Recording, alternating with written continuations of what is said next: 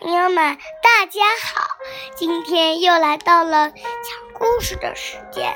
不过我今天不会给大家讲故事，给大家讲朗诵一首好听的诗。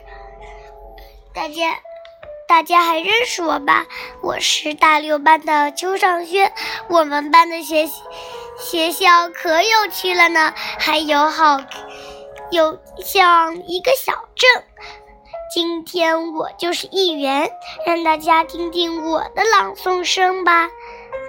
时间过得可真快，一转眼我们快毕业了。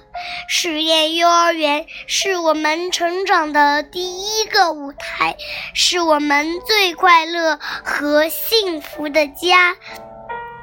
但我们就要毕业了，就要分别了，我真舍不得。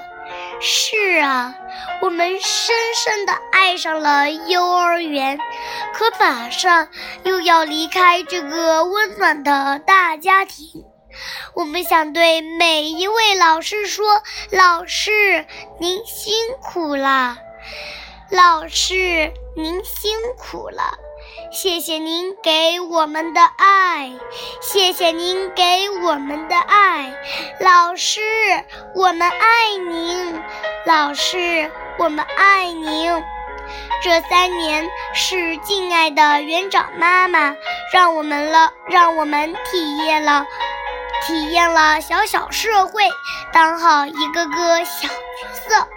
从娃娃家的爸爸妈妈到大区域的银行家、快递员、美食家，这三年是亲爱的老师，一天又一天用无私的爱照顾我们，让我们懂得了许多道理，养成了良良好的生活习惯和学习习惯。